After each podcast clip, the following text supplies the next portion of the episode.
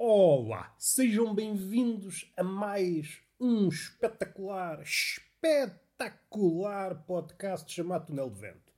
Cá está o menino deitado na cama, como é seu apanágio, é assim é que ele gosta de estar, aquela pose de pensador, aquela estátua, o pensador, quando a mim está errada, eu penso é deitado. Se aquela estátua fosse feita à minha imagem, estaria um gajo deitado na cama, assim é que se pensa, assim é que se raciocina, assim é que se dá largas à imaginação e até diria mais, assim é que se voa metafisicamente falando. Não é a andar de um lado para o outro como Kant. Kant tinha essa mania de vagabundear pela sua terra e pensar: epá, isso qualquer um faz. Qualquer um anda aí de um lado para o outro e a pensar, a colher no mundo pequenas inspirações. Qualquer badamex consegue inspirar nas ruas, nas flores, nas pessoas. Para mim é facilitar o jogo. E agora está de pé a pensar. Então, mas estamos alguma sala de aula, não evoluímos. Podemos muito bem pensar deitados. Assim descansamos e refletimos. Porque o pensamento, a ser pensamento, é custoso. Despendemos demasiada energia e eu quero oferecer ao meu corpo e ao meu miolo, supondo que o tenho, as melhores condições para ele poder dar largas e abrir as asas. Sendo que, quando em vez, o miolo estica-se, abre as asas e lá vai ele. Fiquei eu 15 dias sem miolo. Como vocês já devem ter notado. Uma pessoa orienta-se bem. Também no século XXI há grande necessidade de ter cérebro, não é? Uma pessoa safa-se bem. Aliás, aliás, eu não estou a ser pândego quando digo que a falta de miolo às vezes ajuda. E o às vezes quer dizer todas as vezes. Todas as vezes. Qual foi a última vez que uma ideia brilhante vos salvou? Nunca, nunca. Ah, eu tenho aqui um exemplo. Não tens, nesse dia estavas bêbado. Não venhas com coisas. Não venhas com coisas que é para não haver chatices. Que é para não haver chatices. O que é que foi isto? Foi deplorável. Foi lamentável. Foi um momento irrepetível, como todas as tragédias o são. Ocorreu uma tragédia, não é tragédia, caso contrário, tinha aparecido aqui, tipo rusga, uma comitiva de jornalistas, à falta de melhor termo, da CMTV. Entravam pelo podcast adentro. Então, mas o que é que aconteceu aqui? Disseram-me que aconteceu uma tragédia. Sim. Foi um menino, este menino gordalhufo, que pensou que sabia cantar. Isto é apenas o início. Uma coisa que me apoquenta. Provavelmente vocês não passam cartão, mas vocês também não passam cartão a nada, não é? Não passam cartão a nada. Quando há uma feira do livro, e isto não é uma vez nem duas, já reparei várias vezes. A Feira do Livro de Lisboa abriu portas, acolheu um sem número de curiosos. Só isto faz-me rever aos olhos. Curiosos, curiosos essa palavra é descabida. Curioso seria abria o Parque Jurássico e isso atraiu um sem número de curiosos, porque, em princípio, o ser humano não convive diariamente com dinossauros. Acho que não estou a dar nenhum salto de lógica. Agora, o livro já foi inventado há séculos e séculos.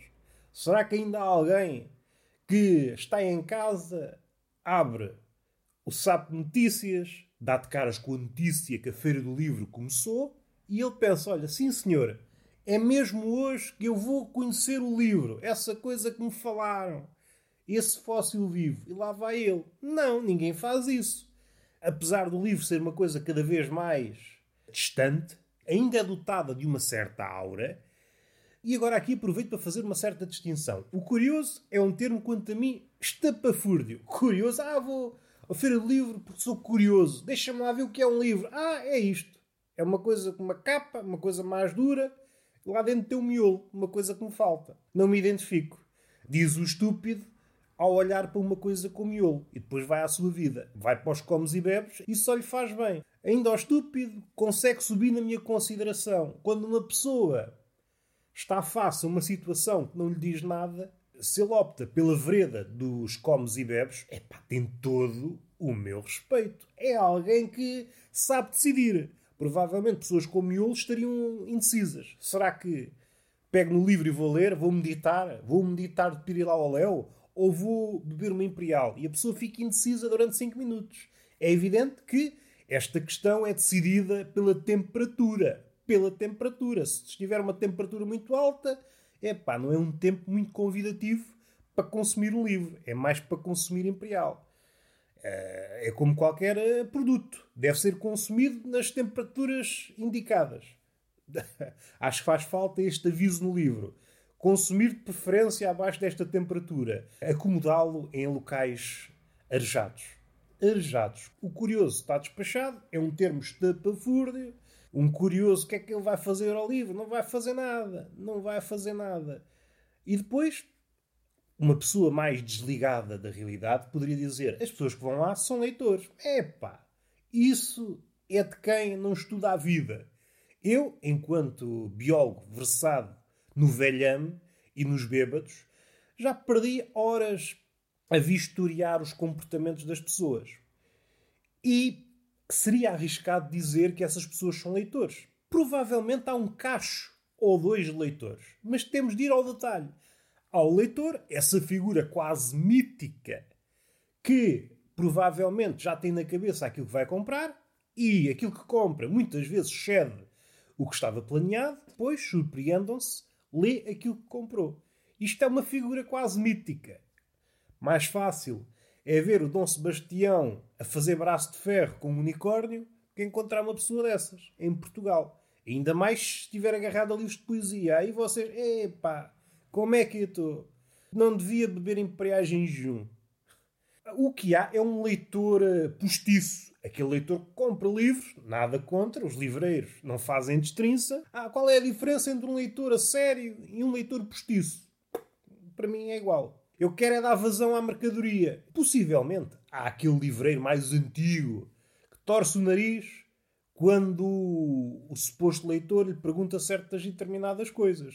A saber, meu amigo livreiro, por acaso não tem o livro X? Sendo que o livro X é um best-seller e o livreiro vai para a puta que pariu. Não. É um livreiro que já não existe. O livreiro está-se a borrifar. O livreiro, se for preciso, até vende caixas de sapatos cheias de folhas amarelas. E diz que é de pessoa. Tem certeza que isto é de pessoa? Tenho. Mas isto não se percebe nada. É a escrita dele. Era a escrita dele. Por um valor simbólico.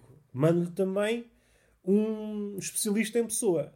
Você paga 100 euros por esta caixa de sapatos de manuscritos de Fernando Pessoa e, à parte, pela módica quantia de 1500 euros por mês, leva também o estudioso. E assim ele vai desencantando as coisas da caixa de sapatos e depois vai coligindo. E há de chegar uma altura que tem um livro como deve ser. Não sei se fidedigno, mas pelo menos está uma coisa com que se entreter. Opa, já não se fazem negócios desses. Não, destes não se fazem. Destes não se fazem. Ora, temos já duas figuras. A figura rara do leitor verdadeiro, a figura mais comum do leitor postiço, aquele que quer ler, mas não sabe bem o que não tem critério. Eu não estou a ser elitista. Eu estou aqui a explicitar a contradição. O leitor, a ser leitor, tem critério. É alguém que já enverdou pelas vias da literatura e sabe escolher. Dificilmente é enganado. Ora, este leitor que estamos a falar é um leitor cego. Está seduzido pelo engodo daquilo que ouve falar. Cincha um ou dois estilos. Assim, uma prosa cansada. Uma prosa cansada. Abre-se o livro, nós já sabemos o que é que vai acontecer. Já sabemos o que é que vai acontecer. Há um gajo que morre, há um gajo que é suspeito e depois não é, e depois é o outro. O criminoso é o outro. Este é o esqueleto. Ficamos todos contentes porque essa pessoa, a meio do livro, antes de ser descoberto o assassino, já descobriu por ela própria. E ela pensa: epá, eu devia deixar esta profissão de merceeiro e ser investigador da polícia. Descubro o criminoso a meio do livro, depois o resto é só para confirmar a minha superioridade intelectual. Eu sou espetacular. Um dia, por acaso, está a andar na rua com o Pirilau Léo, não sei porquê, isto são coisas destas pessoas, e tropeça num livro dito de literatura. Tropeça, esbraceja um bocado, depois abre o livro e na primeira página não percebe peva. Sabe que estão ali palavras e então cria ali uma repulsa. Como algumas pessoas dizem, ah, tens o escritor agora usa palavras que eu não conheço. Só o que faltava, o escritor, que é o mago da palavra, usar palavras que a pessoa comum, que normalmente maneja meia dúzia de termos, não percebe. Às tantas, o escritor estava cingido a meia dúzia de cornitos. Era a biografia do ronco, o dia a dia do porquinho afónico. A obra do escritor contemporâneo era isso. E já nem refiro o livro de poesia. Olham para aquilo, é o que é aquilo? Há pessoas que entendem, ah, isto não é para mim. Tudo bem, aceito, aceito, mas depois há aqueles que sentem o seu orgulho de leitor postiço ferido. Isto não é nada, isto é. Então agora juntam palavras de uma forma que eu não conheço a fazer aqui sons que me traumatizam a alma? Então isto é metáfora atrás de metáfora, metonímia atrás de metonímia, aqui a dialogar com todas as vozes ao mesmo tempo, tudo cifrado, tudo elíptico. Tem algum jeito? Tem algum jeito? A fazer aqui acrobacias na gramática? Então, mas isto tem algum jeito? Prefiro a borda d'água, diz a pessoa. E prefere muito bem, porque o borda d'água ajuda a pessoa no dia a dia. Agora, um livro não ajuda nada. Se eu quero saber as marés, abro o Moby Dick, não descubro nada. Aquilo não serve para nada. Aquilo há uma baleia, um gajo atrás de uma baleia e é isso. E depois uns dizem, ah, isto é uma, uma demanda metafísica. Outros dizem, ah, é um livro sobre baleias. Outros dizem, é o homem a descobrir-se a si próprio. Outros dizem, é um eterno desabrochar. Epá, é o quê? Afinal, não sei. São muitas páginas. São muitas páginas e a minha cabeça não dá para tanto. Dê-me o borda d'água. Isto é um assunto que eu tinha cá dentro. O curioso, o leitor. Isto é o que é. É a fauna que habita a feira do livro, seja ela qual for. Também pode ser transplantado para qualquer ideia. Há sempre aquele indivíduo ideal que, vamos a ver, não existe bem. Depois há aquele indivíduo que se faz passar pelo indivíduo ideal e às vezes consegue, mas a um olhar mais apurado percebemos que é uma farsa. Depois percebemos o curioso Aquele que já devia saber o mínimo, mas anda perdido, não sabe o que anda a fazer. E depois há aqueles que, como eu, acham que têm o direito de fazer este catálogo. E eu só não me esbofeteio porque tenho alguma educação. Se não levava no focinho de mim próprio. Levava, levava. Já ficou dito. Ficou dito. Não nos faz bem guardar estas coisas. Ontem comecei a pensar numa coisa. Se calhar vou atropelar os meus cães todos vou atropelar os meus cães todos porque eu comecei a ver aqui um padrão nos cães que eu detesto. Os cães normalmente são associados a um grupo de valores muito positivos: lealdade, companheirismo, bons dançarinos de samba, que gostam de abanar o rabo, tudo coisas que devemos elogiar de vez em quando. Mas isso é falso. O cão, na sua essência, não é nada disso. O cão é um lambedor. É alguém que lambe tudo e mais alguma coisa. Eu não posso ter uma relação com alguém que é um lambecus. Não posso ser alguém que é um lambepés, um lambebotas, lambe tudo. Para já, resta-me pensar o que é que o cão quer do ser humano. O que é que os meus cães querem de mim? Querem ser promovidos? Promovidos a quê? A esposa? Será que as minhas cadelas querem ser promovidas a esposa? E daí que estejam sempre a, a lamber os meus pés? E se eu trocar lamber por lember, é porque a minha avó dizia lember, e às vezes ocorre-me não sei se consigo manter esta relação muito mais tempo com os cães, porque agora, a partir do momento que escrutinei esta ideia, já não consigo olhar para os cães da mesma forma. Ah, bandas o rabo, não, estás, és interesseiro, meu amigo, tu és interesseiro. Tu só estás à espera de uma oportunidade para me lamberes os pés, o corpo e tudo o que apanhares. Não pode ser assim. Tens que ser mais gato, cão. Tens que ser mais gato. São os animais mais falsos que existem. São os hipócritas quadrúpedes. Ai, caraças, uns hipócritas felpudos e queridos. Desiludi-me porque vemos no cão o nosso fiel companheiro e, no fim de contas, é um lambotas. Caiu-me tudo. Caiu-me tudo. Vou atropelar os cães todos. Não sei se há vez, todos de uma vez, depende. Grande desgosto que eu apanhei. Cães do caraças. E está feito o podcast de hoje. Está fe... Não, se calhar digo mais uma coisa. Adicione mais um lamiré.